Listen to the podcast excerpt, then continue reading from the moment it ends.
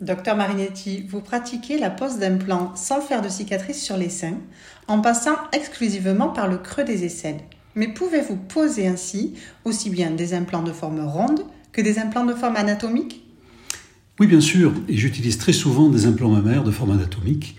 Ces implants sont plus minces à leur pôle supérieur et plus épais à leur pôle inférieur. J'utilise ces implants de forme anatomique chez les patientes qui veulent avoir un résultat très naturel, avec peu ou pas de bombement au pôle supérieur des seins.